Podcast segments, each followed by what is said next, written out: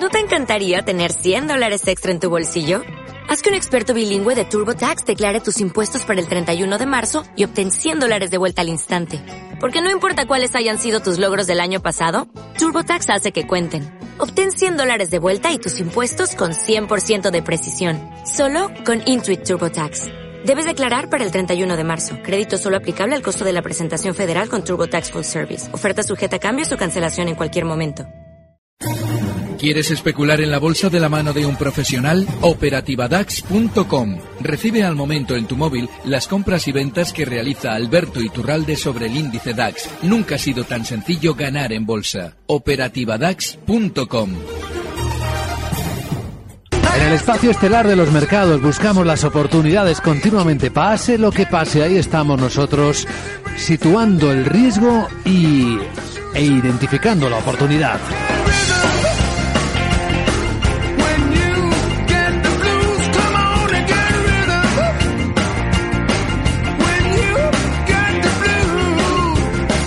Para ello contamos con los mejores. Aquí está con nosotros Alberto Iturralde, analista independiente, responsable de diatebolsa.com.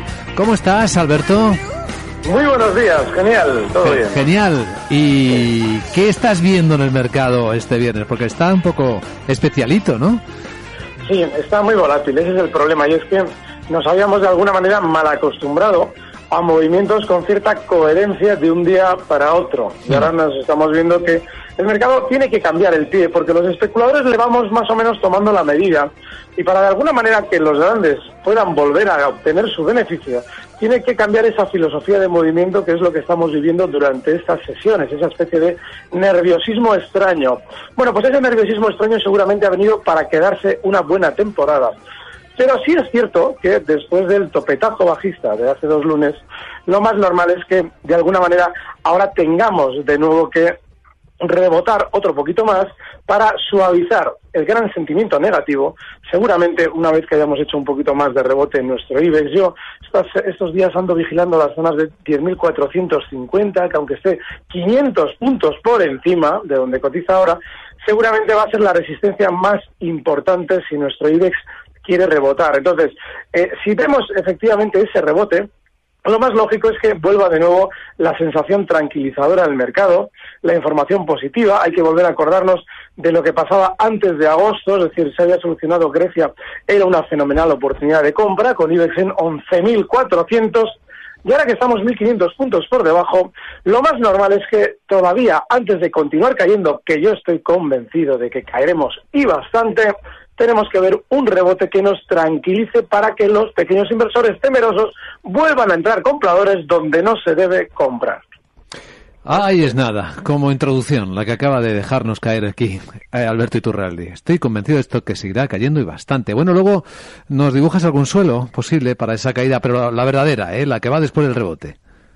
Sí, además, fíjate, tiene un problema esa, esa caída, la verdadera, porque cuando en un movimiento eh, relativamente prolongado, es decir, ya hemos visto una colocación masiva durante meses de títulos por parte de las compañías con información positiva, todos los pequeños inversores se lo han creído y han comprado, y el problema es que el primer escape a la baja ha sido rapidísimo. Es decir, cuando vemos lo que pasaba el lunes pasado, es decir, una caída muy rápida y muy, eh, muy profunda, lo que nos está anticipando es que el siguiente movimiento bajista va a ser tremendamente complejo, es decir, va a bajar a latigazos. Ya lo veréis, ya veréis qué dificultad a la hora de intentar aprovechar tanto en el lado bajista como en los rebotes el siguiente movimiento, pero lo más probable es que se produzca.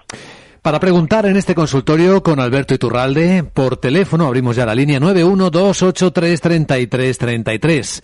El correo electrónico en el que ya hemos recibido un buen puñado de consultas es oyentes capitalradio.es. Y para los fans eh, incorregibles de las redes sociales, a través de la cuenta de Twitter, citando a la cuenta de Capital Radio, que es arroba Capital Radio B, pues también. Pregunta por correo electrónico, Gabriel dice, eh, quería saber eh, qué me dice el señor Iturralde si sería buena operación comprar día al precio actual para dentro de una semana venderlo a 5.60 si alcanzase ese precio. Vale.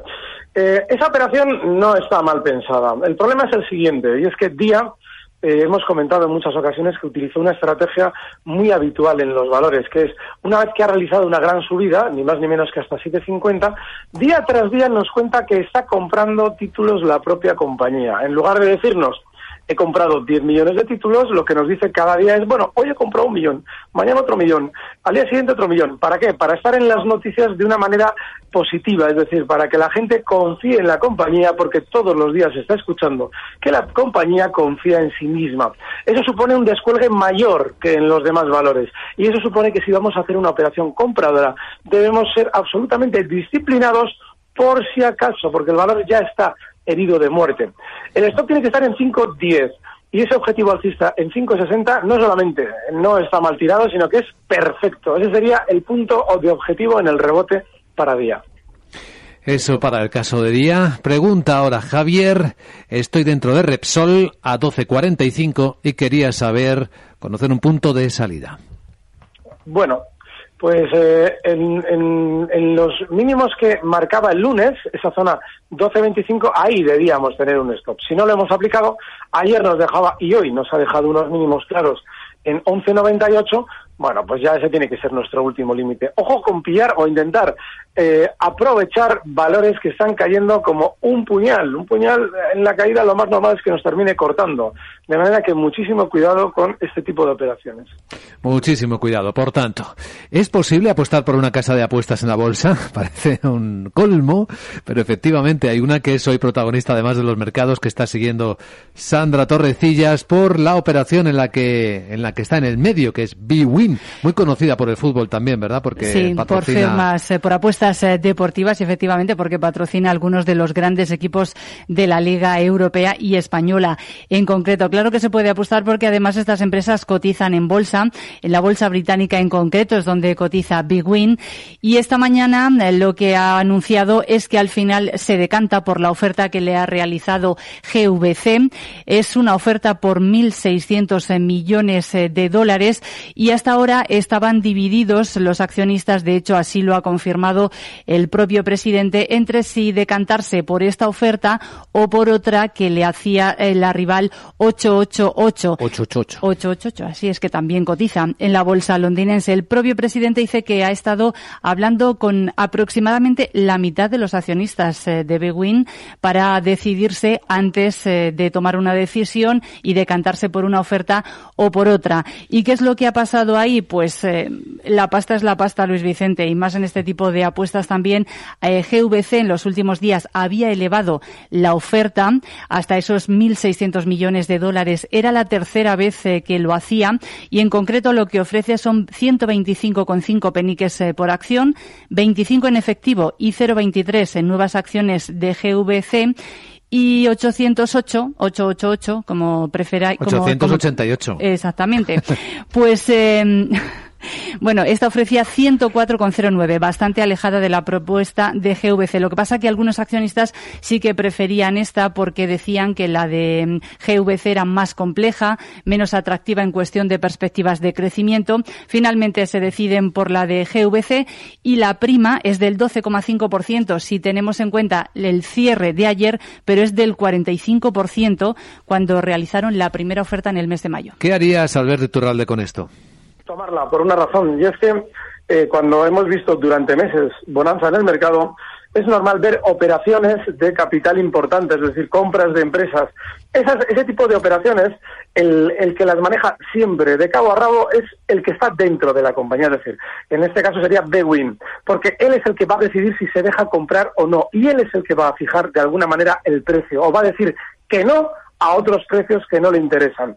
¿Por qué hay que eh, siempre intentar aprovechar para salir? Porque en el 90% de las ocasiones nos encontraremos con la situación de que como la propia compañía ha llegado a un acuerdo, ese acuerdo es en un precio que va a ser muy alto con respecto a la cotización futura. Es decir, yo te voy a vender Bewin, por ejemplo, por 140 peniques, porque sé que dentro de unos meses va a valer mucho menos.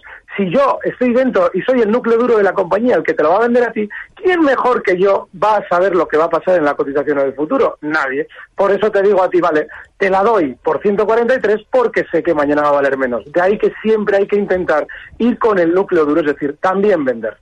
En Granada, saludamos a Antonio. Buenos días, Antonio. Eh, Antonio estaba ahí, ¿verdad? Yo creo que sí. Ay, si me colgas. Nos ha colgado la comunicación de Antonio. No podemos recuperarla, ¿no? Pues nada, pues entonces, siguiente consulta es de Carlos. Eh, dice, buenos días, por correo electrónico. Objetivos del Santander en el rebote que pronostica el señor Iturralde. En el rebotito.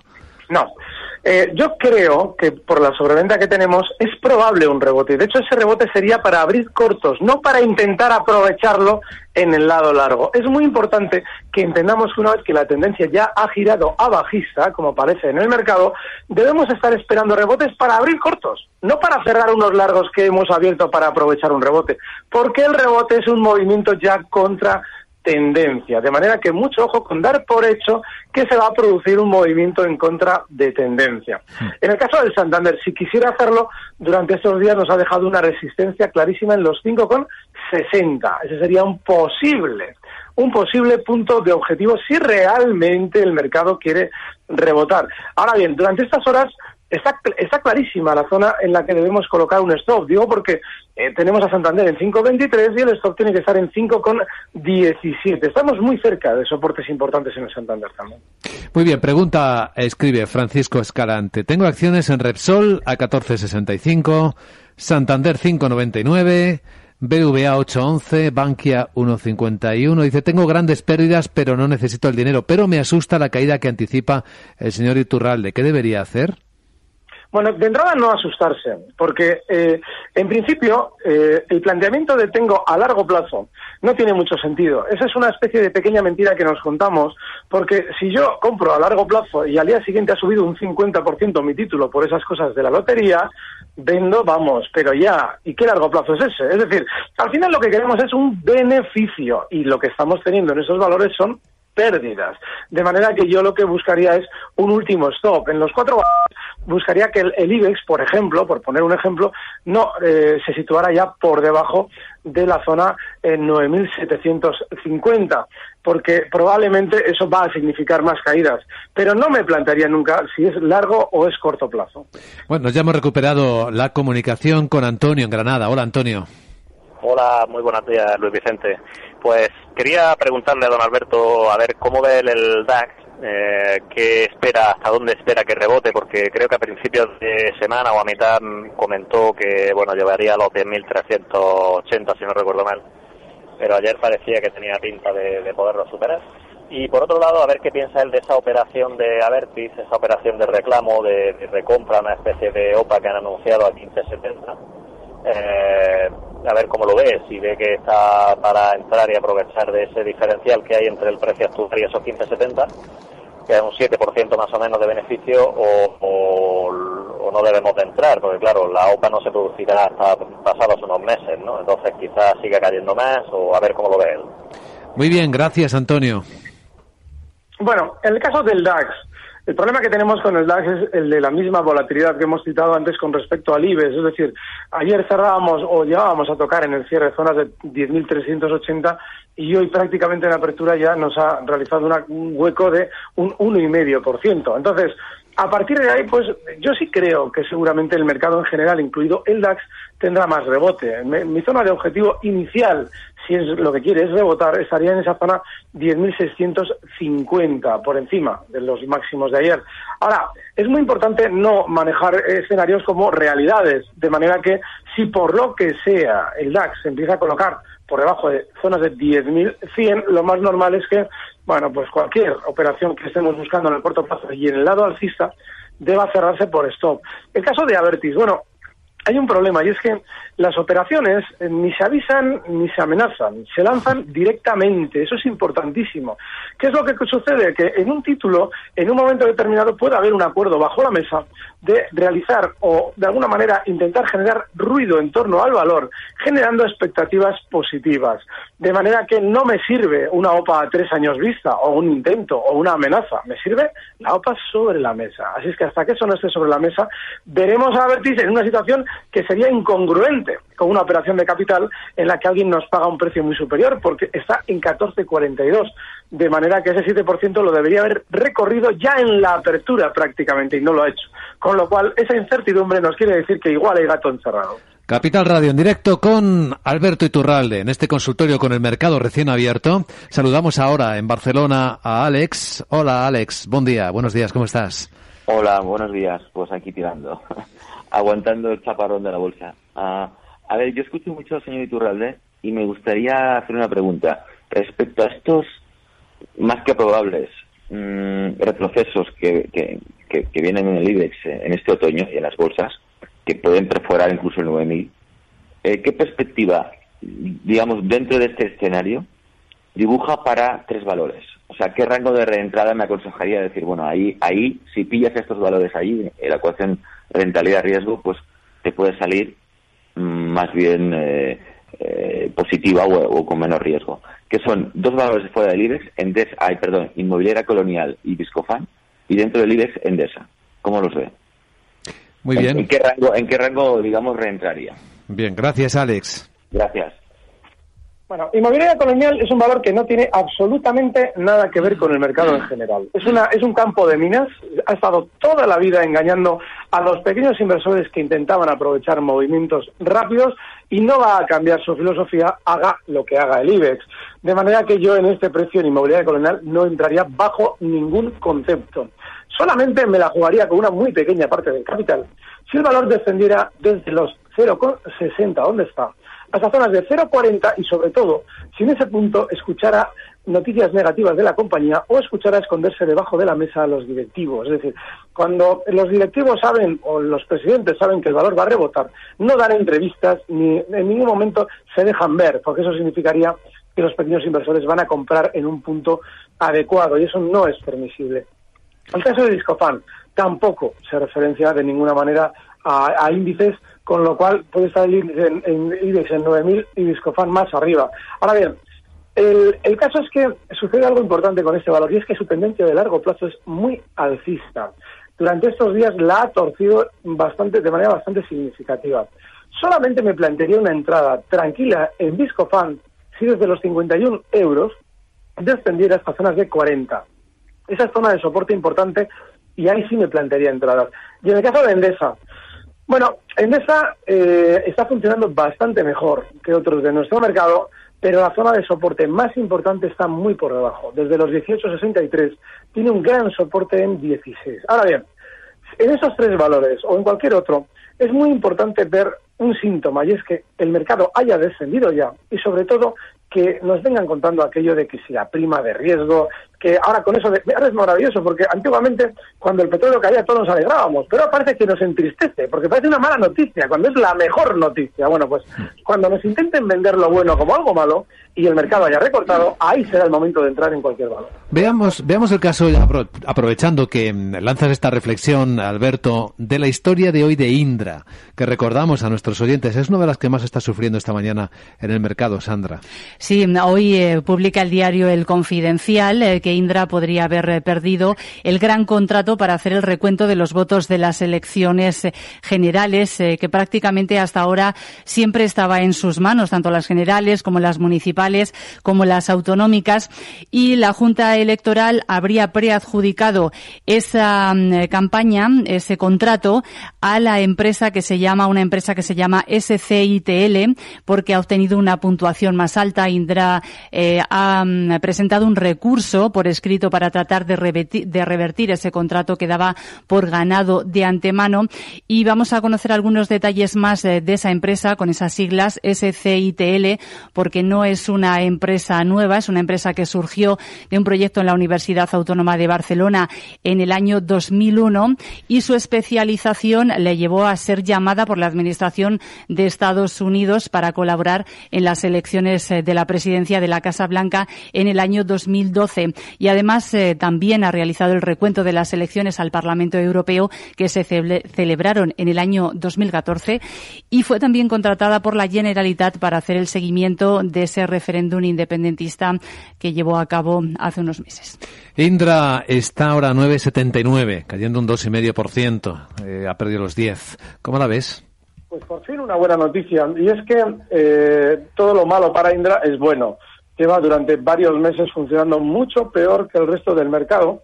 Y para rebotar los valores necesitan exactamente lo que se está produciendo en Indra. Una mala noticia aparentemente no esperada, porque ese tipo de noticias se conocen muy de antemano eh, por los operadores, no los habituales, sino quienes manejan los títulos, con lo cual, bueno, pues cuanto más descienda ahora mismo, y seguramente la zona 940 no es descabellada, está ahora mismo Indra en 980, pues esa es una zona de soporte y con malas noticias es una zona en la que más probablemente va a rebotar el valor. Capital Radio, estamos observando el mercado. Las eh, caídas iniciales, el hueco bajista se mantiene, en algunos casos un poco más hondo. El IBEX 35 ahora en 9.927.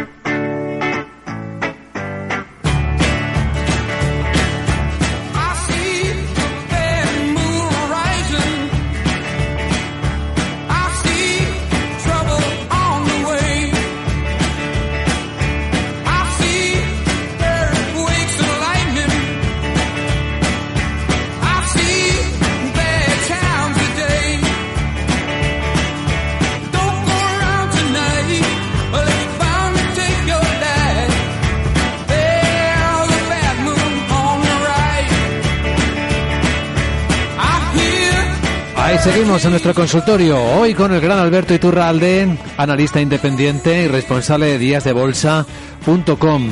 Nos pregunta Nieves, bueno, te pregunta, ¿qué eh, visión tienes del euro dólar? Dice que a ella le gusta mucho jugar a los futuros del dólar.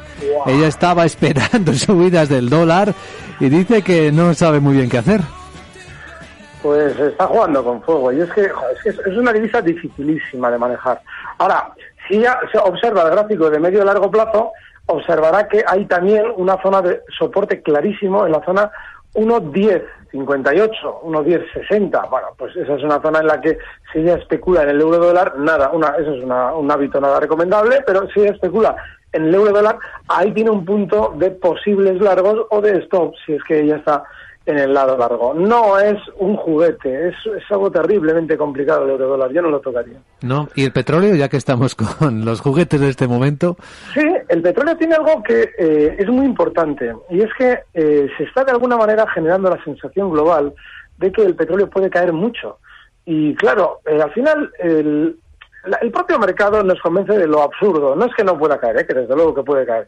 Pero si nos planteamos hace un año, cuando el petróleo estaba en 100, que tenemos al petróleo en 40, como durante estos días hemos visto, diríamos, oye, está bajísimo, lo más normal es que una materia prima en ese punto tienda a rebotar. Sin embargo, alguien nos está convenciendo de que no. Es decir, se nos está de alguna manera inoculando la sensación de que el petróleo puede bajar hasta menos 10. Es decir, que, que nos pagan si nos dan petróleo todavía. Pues no, eso no tiene sentido. Y si tenemos en cuenta que está cotizando en niveles del año 2004 y que ha llegado a marcar zonas de 40 en el año 1990, Hombre, pues yo creo que lo más lógico es que durante estos meses tienda a hacer un suelo para hacer un rebote máxime si tenemos en cuenta que el descuelgue se produjo a una velocidad vertiginosa, desde la zona 80 eh, hasta los 42 eh, eh, dólares, vamos, lo, lo, hizo prácticamente en 3-4 semanas, de manera que hasta ahí es normal que pueda rebotar en el largo plazo. Estoy pensando que soy mayor, lo recuerdo a 20 dólares.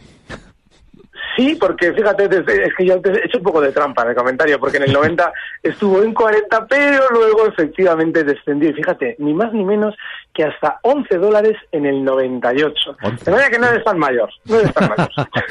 eh, Noviedo, saludamos ahora a Vicente. Hola Vicente, buenos días. Sí, buenos días.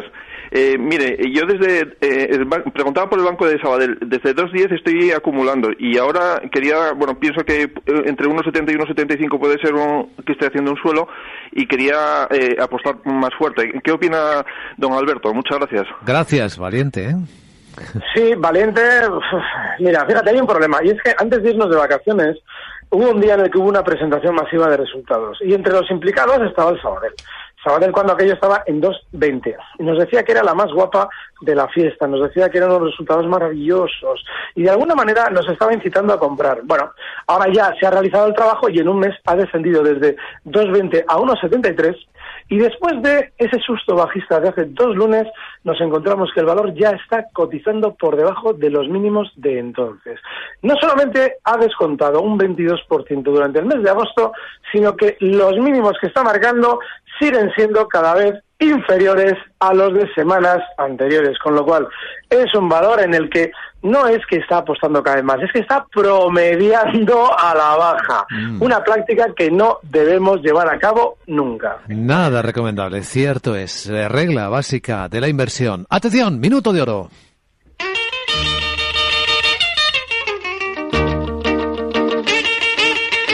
Mejor recomendación de Alberto Iturralde para este momento de mercado, ¿cuál es?